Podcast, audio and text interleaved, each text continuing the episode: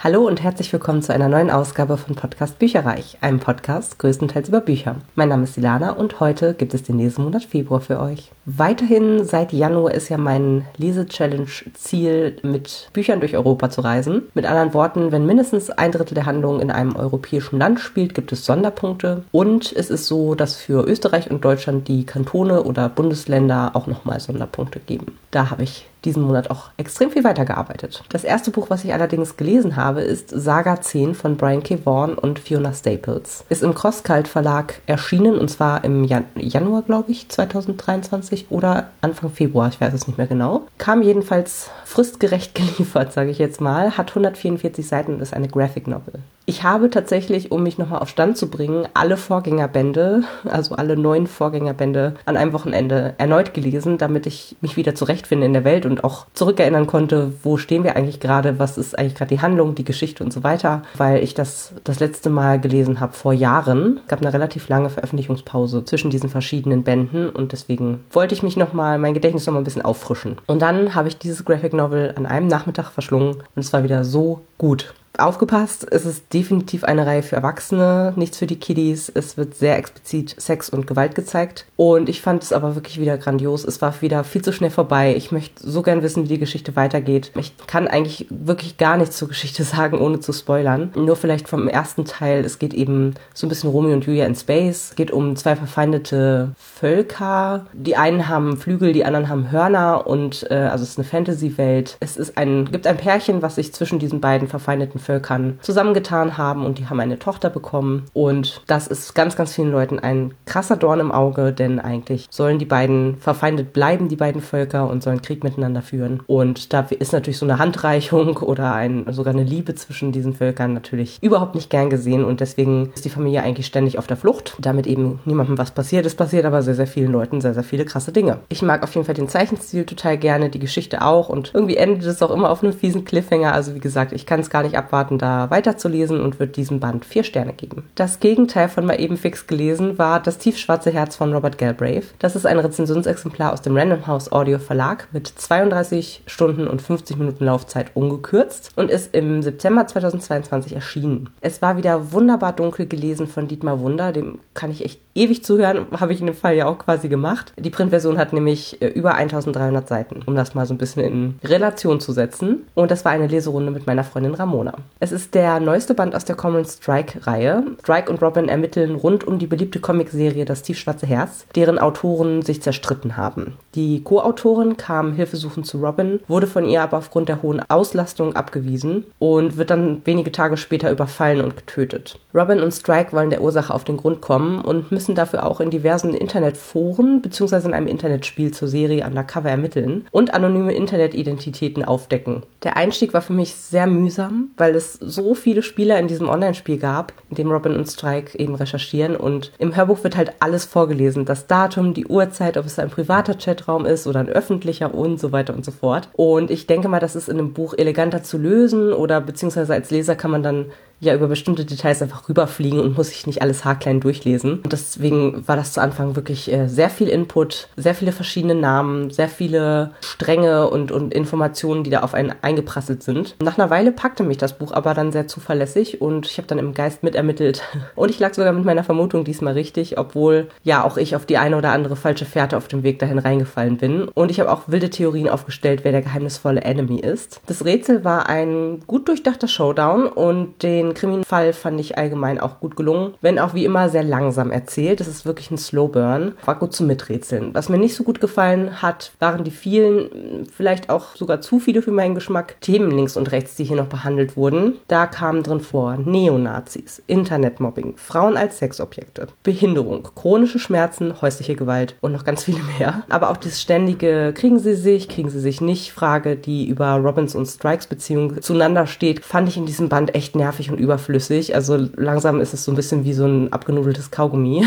Also sie kommen nie richtig zusammen, äh, sie können nie richtig voneinander lassen. Äh, es ist irgendwie total komisch. Und ich möchte ihnen am liebsten beide mal schütteln und sagen, jetzt macht doch einfach, wenn ihr Bock drauf habt. Und äh, was soll denn dieses sich geziere? Keine Ahnung. Finde ich irgendwie komisch. Aber ja, insofern ein gutes Buch mit einigen Abzügen, die ich nicht ganz so toll fand und deswegen erhält es von mir drei Sterne. Und hier ist noch ein kleiner Ausschnitt für euch. Auf dem Sofa gegenüber von Pets Schreibtisch saß eine junge Frau mit ungewaschenem, schulterlangem braunem Haar. Sofort fielen Robin einige Merkwürdigkeiten ins Auge. Sie wirkte ungepflegt, beinahe verwahrlost. Die ausgetretenen Stiefeletten mussten dringend neu besohlt werden. Die Wimperntusche sah aus, als wäre sie mindestens einen Tag alt, und das T-Shirt war so verknittert, als hätte sie darin geschlafen.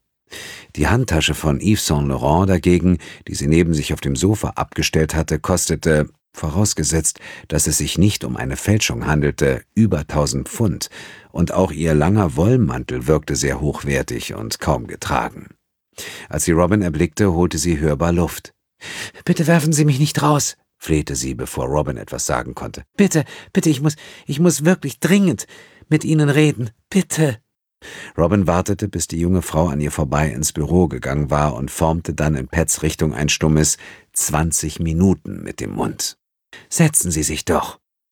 Robin nahm hinter ihrem Schreibtisch und die Frau, die etwa in Robins Alter war, auf einem Stuhl gegenüber Platz. Sie sind Robin Ellicott, oder? Ja, sagte Robin. Ich hatte gehofft, mit Ihnen sprechen zu können. Ich, ich kenne Sie aus der Zeitung sagte die Frau zu Robins Erstaunen. Ich heiße Edie Letwell. Die Dame im Vorzimmer hat zwar gesagt, dass Sie keine Kapazitäten mehr haben. Bedauerlicherweise ist das auch. Ich kann mir gut vorstellen, dass Sie viel zu tun haben, aber ich habe Geld, sagte sie mit einem merkwürdigen Unterton, als sei sie selbst erstaunt darüber. Ich bin ehrlich gesagt völlig verzweifelt. Wir sind wirklich komplett ausgebucht, sagte Robin. Unsere Warteliste. Dürfte ich Ihnen wenigstens kurz erzählen, worum es geht? Würden Sie sich das anhören? Bitte. Und, und wenn, also, wenn Sie das nicht selbst übernehmen können, würden Sie mir dann vielleicht einen Rat geben oder, oder mir jemanden empfehlen, an den ich mich wenden kann? Bitte? Parallel zu Das Tiefschwarze Herz habe ich zu Red Sparrow von Jason Matthews gegriffen. Das ist im Goldmann Verlag erschienen mit 671 Seiten, auch nicht gerade ein schmales Heftlein. Und es ist ursprünglich mal 2015 erschienen. Ich dürfte das ungefähr seit 2018 haben, denn ich habe damals anlässlich der Filmpremiere mit Jennifer Lawrence das Buch und Tickets dazu gewonnen, zu dem Film. Und seitdem steht es bei mir. Also ja, seit mindestens fünf Jahren, ganz schön krass. Deswegen ist es auch eins meiner Subsenioren. Das heißt, einen von fünf habe ich jetzt schon mal abgehakt und die anderen vier möchte ich ja auch unbedingt dieses Jahr noch lesen. Für die Jahreschallenge konnte ich es eintragen für Russland, was in diesem Fall tatsächlich sogar noch zu Europa zählt. Es war eine Mischung aus Spionage-Thriller, eines CIA-Insiders und pubertären Jungsträumen. Es geht um den CIA-Agenten Nate Nash, der Maulwürfe aus dem russischen Geheimdienst anwerben soll, und um Dominika Egorova, die russische Geheimdienstagentin ist, mit der Zusatzausbildung in der verführenden Kunst. Die Textabschnitte, die sich mit Dominika befassten, fand ich sehr interessant. Sie ist eine super intelligente Frau, die sogar Gefühle als Farben sehen kann und ein fotografisches Gedächtnis hat. Außerdem ist sie Ex-Balletttänzerin und sieht super aus. Gleichzeitig hat sie eine Wahnsinnswut im Bauch, die es gefährlich wäre auszuleben. Einmal durch ihr ja, angeborenes Temperament, aber auch, weil sie als Frau, auch in der jetzigen Zeit, denn spielt tatsächlich nicht während des Kalten Krieges, sondern jetzt, sie gilt einfach nichts und soll ständig nur als Venusfalle eingesetzt werden. Nash wiederum bleibt ziemlich blass, finde ich. Er ist im Grunde seines Herzens ein guter Kerl, der jedoch wahnsinnig Angst hat, zu versagen und mit eingeklemmtem Schwanz zu seiner erfolgreichen Anwaltsfamilie zurückgeschickt zu werden. Und es entbrennt dann so ein doppeltes Spiel, bei dem jeder der Seiten versucht, den anderen davon zu überzeugen, überzulaufen. Und das zieht sich. Stellenweise war es mir richtig langweilig und ich hätte gern schneller zum Punkt kommen können. Was mich auch massiv gestört hat, ist die Schreibweise des Autors, was die Frauen in dem Roman betraf. Man könnte echt meinen, er beschreibt mit Dominika seinen feuchten Agentinnentraum. Es wird zum Beispiel mehrfach erwähnt, dass Dominika sich mit dem Stiel von einer Bürste selbst befriedigt. Wie die Präferenzen von Nash in dieser Hinsicht sind, wird aber zu keinem Zeitpunkt erwähnt. Er ist ja auch ein Mann. Und das fand ich total herabwürdigend. Es hätte echt gereicht, dass die Vorgesetzten und Kollegen von Dominika permanent sexistisch handeln, um diesen Aspekt des Arbeitslebens und eigentlich auch dann noch nicht erreichten Gleichberechtigung so aufzuzeigen. Aber so hat das auf mich komplett gewirkt, als würde der Autor dieses Denken und Handeln aus der Steinzeit komplett befürworten und auch selber so denken. Fand ich schwierig. Cool fand ich, dass es in jedem Kapitel auch um Essen ging und jedes Kapitel halt mit einem Rezept beendet wurde. Das fand ich echt toll. Ansonsten leider alles andere als spannend und darüber hinaus noch sexistisch von mir zwei Sterne. Danach brauchte ich was fürs Herz und habe zu Zimmer gesucht, Liebe gefunden von Caroline Brinkmann gegriffen. Das ist eine Ausgabe aus der Bücherbüchse, ursprünglich mal aus dem DTV-Verlag mit wunderschönem Buchschnitt. 366 Seiten aus dem Jahr 2022. Und ich wollte das eigentlich für die Jahreschallenge einsetzen, denn man kann ja dort auch deutsche Bundesländer bereisen, aber es wird leider keine explizite Stadt in diesem Buch genannt, obwohl es ganz klein in Deutschland spielt. Daher leider keine Sonderpunkte für dieses Buch. Aber wie gesagt, erstmal der Farbschnitt wunderschön, da ist so ein Goldfisch drauf, der spielt in der Geschichte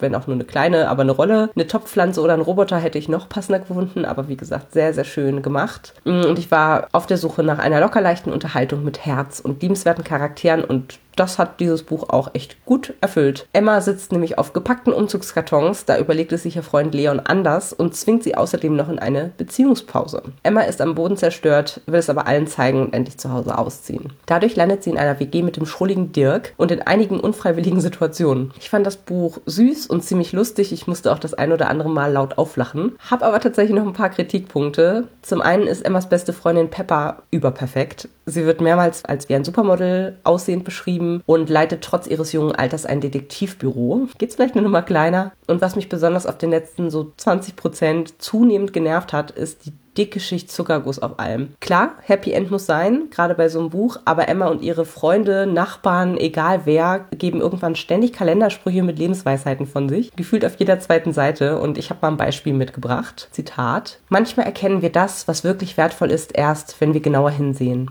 Und manchmal werden Menschen erst zu schätzen, wenn wir sie näher kennenlernen. Denn echte Schätze sagen nicht, dass sie einer sind. Ja, manchmal wissen sie es selbst nicht einmal. Zitat Ende. Es war mir leider dadurch zu kitschig und vielleicht auch ein bisschen zu bemüht, obwohl mir das Buch sonst gut gefallen hat und ja, super für eine locker leichte Unterhaltung für zwischendurch war. Insofern bekommt es von mir insgesamt vier Sterne. Das nächste Hörbuch, nach dem ich gegriffen habe, war Und Morgen Du von Stefan Arnhem, ist im Hörbuch Hamburg Verlag erschienen mit 15 Stunden und 28 Minuten Laufzeit aus dem Jahr 2014. Und das habe ich benutzt für das Land Schweden in der Jahreschallenge. Ich muss aber sagen, wer nur Klischees bedient und mir einen 0815 Krimi oder Thriller hinstellt, der bekommt von mir auch nur zwei Sterne.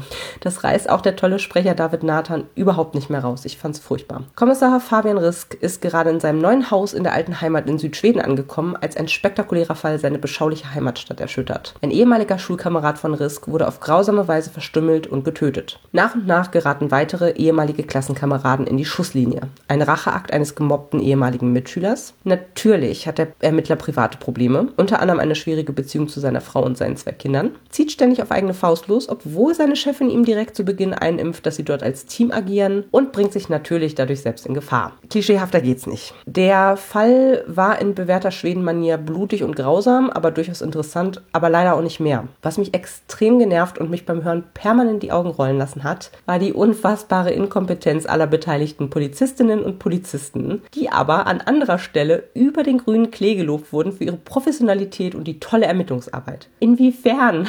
Wenn sich niemand an die Vorschriften hält, Alleingänge ohne gegenseitige Info an der Tagesordnung sind und heiße Spuren regelmäßig versanden, zum Beispiel wird das Auto des Täters nicht direkt auf Fingerabdrücke untersucht oder der Verlauf des Navis mal geprüft, da muss erst der tolle Risk auf die Idee kommen. Das Buch hat mich deswegen unfassbar aufgeregt, weil es einfach zu 80 Prozent aus stümperhafter Polizeiarbeit bestand. Hätte die besser funktioniert, hätte der Mörder auch gar nicht so viele Leute umbringen können. Insofern werde ich die Reihe nicht weiter verfolgen und gebe diesem Teil zwei Sterne. Als nächstes habe ich gegriffen zu Jetzt ist Sense von Hans Rath. Das ist ein Rezensionsexemplar aus dem Argon Verlag gewesen, mit einer Laufzeit von 7 Stunden 27 Minuten aus dem Jahr 2023, also sehr frisch erschienen. Gelesen wurde das Ganze von Sandra Borgmann, die hat 22 Ergebnisse auf Audible, zum Beispiel Patricia Cornwell, Elisabeth Herrmann, Simone Buchholz oder Ashley O'Drain liest sie. Und sie hatte eine tiefere gesetzte Stimme, die, wie ich fand, sehr gut zum Alter der Protagonistin gepasst hat und alles ja sehr lebendig auch gelesen hat. Für die Jahreschallenge habe ich es für das Bundesland Berlin eingesetzt. Da hatte ich dann zwar leider zwei Sachen für,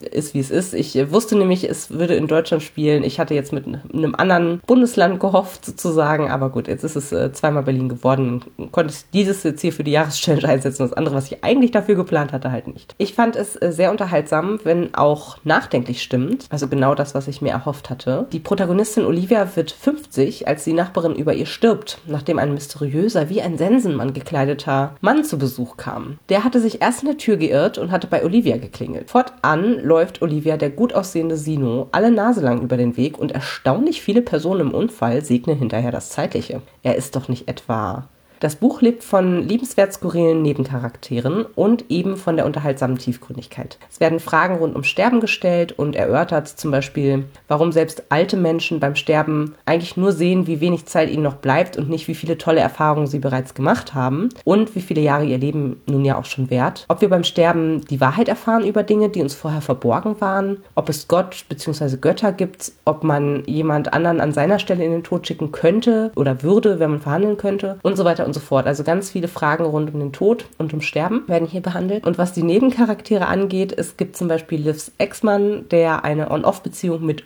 Uschi führt und sie, weil die Beziehung bröckelt, heiraten möchte. Dann gibt's Livs beste Freundin Conny. Die wird von ihrem Mann immer wieder mit Jüngeren betrogen. Connys schwangere Tochter Camilla ist auf dem Ökotrip und hat sich mit ihrem Mann beim Kauf eines Anwesens in der Uckermark über den Tisch ziehen lassen. Und auch der neueste Therapiefall in Livs Praxis stellt sie auf eine harte Geduldsprobe. Es hat mir echt gut gefallen. Wer Unterhaltung und Nachdenken oder Philosophisches möchte, ist hier an der richtigen Adresse. Ein besonderes Buch. Von mir bekommt es vier Sterne und hier ist ein Ausschnitt für euch. Irgendwo solltest du jetzt anfangen, sagte sie leicht genervt.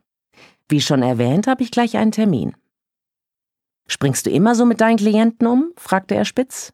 Du bist nicht mein Klient. Du bist mein Ex-Mann. Und nach Lage der Dinge behandle ich dich außerordentlich fair. Schon gut. Er wusste, dass sie recht hatte. Also, die Sache ist die. Es läuft momentan nicht gut mit mir und Manisha. Ehrlich gesagt läuft es schlecht. Manchmal sogar sehr schlecht. Wer ist Manisha? Bist du nicht mit Uschi zusammen? Ihr Name ist nicht Uschi, sondern Ursula. Und du weißt ganz genau, dass sie es nicht mag, Uschi genannt zu werden. Willst du deine fünf Minuten wirklich damit verplempern, Haare zu spalten oder mir jetzt einfach sagen, was es mit Manisha auf sich hat? Ursula nennt sich neuerdings Manisha, erklärte Georg. Das ist ein spiritueller Name aus dem Sanskrit. Klingt auf jeden Fall besser als Uschi. Hör auf, Liv. Okay, ich fasse mal zusammen. Deine Uschi hat sich einen neuen Namen zugelegt und es gibt Probleme in eurer Beziehung. Letzteres ist, wie wir alle wissen, nichts Neues. Ja und? Was sagst du dazu? Sie sah ein, dass es keinen Sinn hatte, weiter zu diskutieren. Er war entschlossen, sich nicht abwimmeln zu lassen. Also gut, sagte sie. Wie lautet deine Frage? Er straffte sich. Findest du, ich sollte Manesha einen Heiratsantrag machen? Der Typ hat wirklich Nerven, dachte Olivia. Da kommt er am frühen Morgen unangemeldet in meine Praxis und statt mir zum Geburtstag zu gratulieren, was nicht unbedingt nötig, aber irgendwie ganz nett gewesen wäre, fragt er mich, ob er seine 25 Jahre jüngere Freundin heiraten soll. Jene Freundin, für die er unsere Ehe über Bord geworfen hat. Jetzt kommt das Buch, was ich eigentlich für die Jahreschallenge Berlin einsetzen wollte, was dann aber ja nicht mehr ging. Und zwar Das Hexenmädchen von Max Bento. Das ist im Hörverlag erschienen mit 9 Stunden 23 Minuten Laufzeit aus dem Jahr 2014, gelesen von Axel Milberg. Aber ich hatte zwar auch auf meinem Hörbuchsub, habe aber das E-Book mir bei der Bücherei ausgeliehen. Hatte ich irgendwie mehr Lust drauf und es war dann auch schlussendlich, finde ich, die richtige Entscheidung. Aufgrund der vielen, vielen Personen, die dann eine Rolle spielen, war das dann doch irgendwie für mich einfacher zu lesen als zu hören. Und zwar ist das E-Book bei Goldman erschienen, hat 300 384 Seiten und ist ebenfalls aus dem Jahr 2014. Und das war eins der Bücher von der 12 für 2023 Liste. Und da bin ich echt froh, dass ihr mir das drauf gewählt hat. Das hat sich richtig gelohnt. Es ist scheinbar schon der vierte Teil der Reihe, wie ich hinterher dann rausgefunden habe. Und die Reihe geht auch noch sehr stark weiter. Es wird auch auf ziemlich viele krasse Vorkommnisse in der Vergangenheit angespielt, über die ich so ein bisschen hinweglesen musste, beziehungsweise schon so ein bisschen für die ersten drei Teile gespoilert wurde. Aber scheinbar wird es dann schnell mal dramatisch und kippt vom Krimi in den Thriller, bei dem der Ermittelnde in Gefahr gerät. So oder so, dieser Krimi war wirklich um Längen besser als das kurz zuvor gehörte und Morgen Du. Es geht um eine ekelhafte und spannende Mordserie in der Hauptstadt, bei dem Männer in ihrer eigenen Wohnung überfallen, gefesselt und im Backofen versenkt werden. Alles deutet auf einen Racheakt hin. Doch was ist das genaue Motiv? Gleichzeitig verschwinden junge Mädchen, die von der bösen Hexe entführt wurden. Stehen die Vorkommnisse in Verbindung? Junge, Junge, hat mich der Schreibstil gefordert. Innerhalb jedes Kapitels springt die Geschichte zwischen einer riesigen Entourage hin und her. Da ist der Ermittler Nils Trojan mit seiner Tochter Emily und seiner neuen Freundin sowie seiner Ex-Frau, aber auch zwei kleine Mädchen und deren zerrüttete Familien, von denen ein Vater ein berühmter Comiczeichner ist, der nochmal seine eigene Nebengeschichte bekommt, dann noch die Opfer, die Polizeikollegen und so weiter und so fort. Ich habe es ja nicht so mit Namen. Also für mich war das wirklich eine Herausforderung. Ich musste öfter mal nachdenken, wer denn jetzt Sophie ist oder Bernhard oder wer auch immer. Trotzdem wurde es durch die wechselnden Perspektiven nie langweilig und die Handlung ist dadurch auch echt ja, flott vorangeschritten. Der Protagonist hat zwar auch sein Päckchen zu tragen, aber es wurde jetzt nicht so übelst betont irgendwie. Also mh, bei Und Morgen Du wurde es irgendwie gesagt, aber nicht gezeigt, ähm, wie in manchen anderen Krimis. Äh, da es wurde jetzt hier eher nochmal darauf eingegangen, dass er zum Beispiel ganz zu Beginn des Buchs hat er eine Panikattacke, die ihn denken lässt, er hätte einen Herzanfall und geht dann ins Krankenhaus und so. Und ich finde, das war dann deutlich realistischer geschildert, als wenn nur jemand sagt so, oh, mir geht's ja so schlecht, ich habe mich von meiner Frau getrennt oder sonst was. Und das fand ich dann doch sehr realistisch vor dem Hintergrund, dass der Job diesem Ermittler Nils Trojan eben wirklich krass an den Nerven zerrt und er scheinbar ja auch einige Nahtoderfahrungen hinter sich hatte, also Bedrohungen seines Lebens. Und dann ist irgendwie eine Panikattacke für mich persönlich tatsächlich viel realistischer und sinnvoller als jetzt irgendwie, ja, wie gesagt, dass jemand rumjammert, weil er irgendwie und, und ständig irgendwie Alkohol trinkt, weil er mit seinem Job nicht klarkommt. Keine Ahnung. Der Fall selber war ebenfalls spannend und gut aufgelöst. Manches war mir ein wenig zu großer Zufall, aber alles in allem hat es mir echt gut gefallen und bekommt von mir vier Sterne. Dann habe ich auch wegen der Jahreschallenge zu Banshee Blues von Nina Blazon, Blason gegriffen. Und zwar ist das aus dem CBJ Verlag mit einem Farbschnitt in der Erstausgabe, 415 Seiten aus dem Jahr 2022 und es spielt in Finnland. Und aus diesem Grund, wie gesagt, habe ich auch dazu gegriffen so schnell. Deirdre ist eine Banshee. Ihre Leidenschaft ist die Musik, sie hat das absolute Gehör, darf aber weder singen noch ihre Stimme erheben, denn sonst könnten Unschuldige zu Schaden kommen oder sogar sterben. Stattdessen arbeitet die als Songwriterin in Helsinki und muss untätig zuhören, wie andere Künstler ihre Werke interpretieren. Nicht immer zu ihrer Zufriedenheit. Die Handlung entwickelt sich dann komplett anders als gedacht, denn jemand bedroht dies Freund, ein Serienmörder treibt sein Unwesen und ein dubioser Geist fängt an, die richtig Ärger zu machen. Mir hat gut gefallen, dass die Protagonistin nicht hirnlos dahinschmachtet oder eine naive junge Frau ist, sondern dass sie auch echt gut Paroli bietet, wenn sie zum Beispiel von einem Bandmitglied angegraben wird, auf den sie nicht steht. Und als die Probleme entstehen, versucht sie auch beherzt, ihre Familie und ihre Liebsten zu schützen und zögert nicht zu kämpfen. Das fand ich echt gut. Die keltische Banshee-Saga in der Neuerzählung fand ich so lala, auf jeden Fall wurde sie von der Autorin sehr gut durchdacht. Zum Beispiel gehen junge Banshee-Mütter mit ihren unkontrolliert schreienden Nachwuchs in die absolute Einöde, damit niemand sie aus Versehen schreien hört und dadurch dann eben stirbt. Jeden Toten nimmt man nämlich als Geist für lange Zeit mit, wenn man so möchte. Also die sind an einen gebunden, an den Todverursacher. Gleichzeitig fand ich, dass genau diese Hintergrunderklärungen den Handlungsfluss manchmal sehr verlangsamt haben, sodass ich zwischenzeitlich echt Probleme hatte, voranzukommen. Insgesamt war mir auch die Handlung zu wir. Geht es jetzt um Liebe? Geht es um Tod? Geht es um Ermittlungen? Ganz zu Anfang Anfang war auch irgendwie so ein gruseliger Brief von diesem Serienmörder. Da wusste man jetzt auch nicht, wer ist das überhaupt? Wem stellt er da gerade hinterher? Ist es die Deirdre? Ist es irgendeine andere Frau? Und so weiter und so fort. Also es war mir einfach echt zu wir, zu durcheinander. Ähm, ich wusste gar nicht, in was für einer Geschichte ich mich befinde die ganze Zeit. Irgendwie ist von allem was dabei und es gibt auch tatsächlich, das hat mich am meisten gestört, wahnsinnig viele Dialoge, die eigentlich untypisch für Dialoge das Erzähltempo total verlangsamt haben, weil die alles zerredet haben und kaum was passiert ist irgendwie. Das heißt, ich war nicht so begeistert von dem Buch und ja, ich sag mal, war ganz nett. War jetzt auch nicht komplett furchtbar, aber es war jetzt auch nicht mein Highlight tatsächlich, deswegen drei Sterne von mir. Das letzte Hörbuch, was ich diesen Monat gehört habe, war Die Erfindung der Sprache von Anja Baumheier. Das ist ursprünglich mal im Rohwald Verlag erschienen mit 496 Seiten aus dem Jahr 2021. In der Form habe ich es auch geschenkt bekommen tatsächlich. Witzig witzigerweise, glaube ich, sogar zum Geburtstag meines Freundes von meinen Schwiegereltern in Spee, die mal auf einer Autorinnenlesung zu diesem Buch waren. Und haben sie mir zu seinem Geburtstag das mal mitgebracht. Fand irgendwie ganz lustig. Und wollte ich auch jetzt gerne hören, weil es nämlich in Ostfriesland spielt und somit für die Jahreschallenge für das Bundesland Niedersachsen eingesetzt werden konnte. Hab's dann aber tatsächlich als Hörbuch bei Libby, also über die Bibliothek, quasi ausgeliehen. Hatte eine Laufzeit von 12 Stunden 39 Minuten und wurde gelesen von Wolfgang Berger.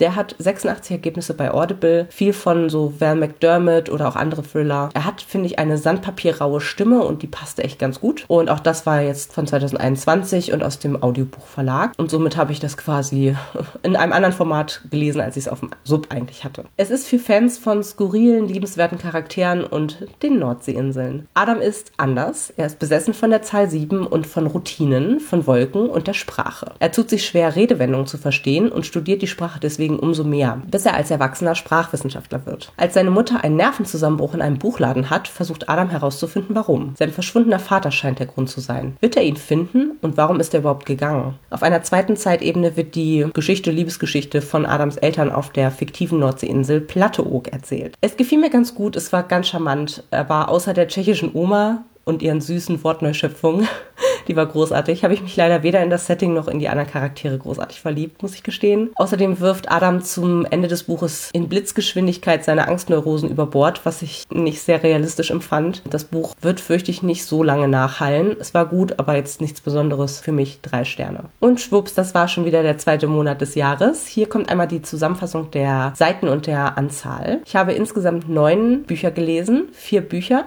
vier Hörbücher und ein E-Book mit 4685 Seiten bzw. Minuten. Von meinen Lesevorhaben habe ich einen Titel aus 12 für 2023 gelesen, nämlich Das Hexenmädchen und ein Buch von den Subsenioren erlöst, und zwar Red Sparrow. Ich habe leider keine Reihen weitergelesen und auch keine Bücher aus dem Projekt AutorInnen. Meine aktuelle Subhöhe liegt bei den Büchern bei 108. Das sind insgesamt sechs hinzugekommene. Ich habe nämlich vier gelesen und eins vom Sub befreit, ohne es in diesem Format gehört zu haben. Also als Hörbuch habe ich es gehört stattdessen. Dann habe ich aber elf Bücher hinzubekommen. Einmal die Vorbestellung Saga 10 von Brian K. Vaughan. Dann habe ich spontan bei der Buchanograph was bestellt. Die haben nämlich immer Signaturen und Farbschnitte viel am Start. Und zwar habe ich hier Let's Be Wild von Annabelle Stehl und Nicole Böhm gekauft. Und auf Shoppingtour habe ich auch spontan noch ein Mängelexemplar geschossen. Und zwar das Urlaubslesebuch von Caroline Adler, also herausgegeben von ihr. Das hatte ich 2022 mal als Rezensionsexemplar angefragt. Also scheint es öfter mal zu geben, aber nicht erhalten. Und das hier ist jetzt die Ausgabe von 2020. Also mit anderen äh, Kurzgeschichten sind das rund um, um Urlaub mit äh, ja sehr bekannten deutschen Autorinnen und Autoren. Fand ich irgendwie ganz witzig. Ist auch ein ganz schmales Buch. Und das habe ich dort liegen sehen von 2020 jetzt in dem Fall und habe gedacht, ach, das ist doch auch nicht schlecht. Das äh, würde ich mir sehr gerne mal durchlesen. Spontan besorgt mit Farbschnitt bezahlt, mit Payback-Punkten war Silver and Poison, das Elixier der Lügen von Anne Lück. Das hörte sich nämlich sehr gut an. Und dann kam aus einer Bücherbüchse-Vorbestellung noch bei mir an Everlove über das Ende der Welt hinaus von Tanja Byrne, Sisters of the Sword 2, Die Magie unserer Herzen von Trisha Levenseller und Ein Schloss aus Silber und Scherben von Ariane L. Silbers oder Ariane L. Silbers, ich glaube, das ist eine Deutsche tatsächlich. Dann von der Chest of Venom kam auch nochmal eine Lieferung und zwar Ex-Hex von Aaron Sterling, Lady of the Wicked 1 und 2 von Laura Labers und Laurelin von Caroline Brinkmann, was der zweite Band auch von einer Reihe ist. Bei den Hörbüchern habe ich 98 ungehörte Hörbücher jetzt auf dem Sub. Das bedeutet, ich habe insgesamt drei Stück abgebaut. Ich habe nämlich viel gehört und noch ein anderes konnte ich auch vom Sub erlösen, was ich in einem anderen Format als E-Book gelesen hatte und habe dann aber ein Rezi-Exemplar dazu bekommen und zwar das kleine Bücherdorf Frühlingsfunkeln von Katharina Herzog und aus der Bibo ausgeliehen die Erfindung der Sprache, was ich ja sozusagen doppelt hatte. Bei den E-Books bin ich bei 97 ungelesenen E-Books, das ist plus minus null. Ich habe eins ausgeliehen als doppelte Ausgabe, hatte ich ja vorhin erzählt und dann auch direkt gelesen, nämlich das Hexenmädchen. Insgesamt habe ich also 303 ungelesene Bücher und letzten Monat hatte ich 300 ungelesene Bücher. Das war's für diesen Monat von mir. Ich bin sehr gespannt, was ihr so gelesen habt im Februar. Könnt ihr mir gerne mal erzählen auf buicherreich.net über die Kommentare auf der Webseite. Bis zum nächsten Mal. Tschüss! Informationen zu allen Büchern, über die ich heute gesprochen habe, findet ihr auf meiner Website www.bücherreich.net mit UE. Ihr könnt dort oder auf Facebook unter www.facebook.de slash podcastbuicherreich in einem Wort durch mit mir in Kontakt treten. Meine E-Mail-Adresse lautet buicherreich at gmail.com. Wenn ihr diesen Podcast über iTunes abonniert habt, würde ich mich riesig freuen, wenn ihr mir eine 5-Sterne-Bewertung hinterlasst. Dies ist ein privater Buch-Podcast, in dem ich nur meine eigene private Meinung wiedergebe. Wenn mir ein Buch oder Hörbuch kostenlos zur Verfügung gestellt wird, kennzeichne ich es entsprechend auf meiner Website.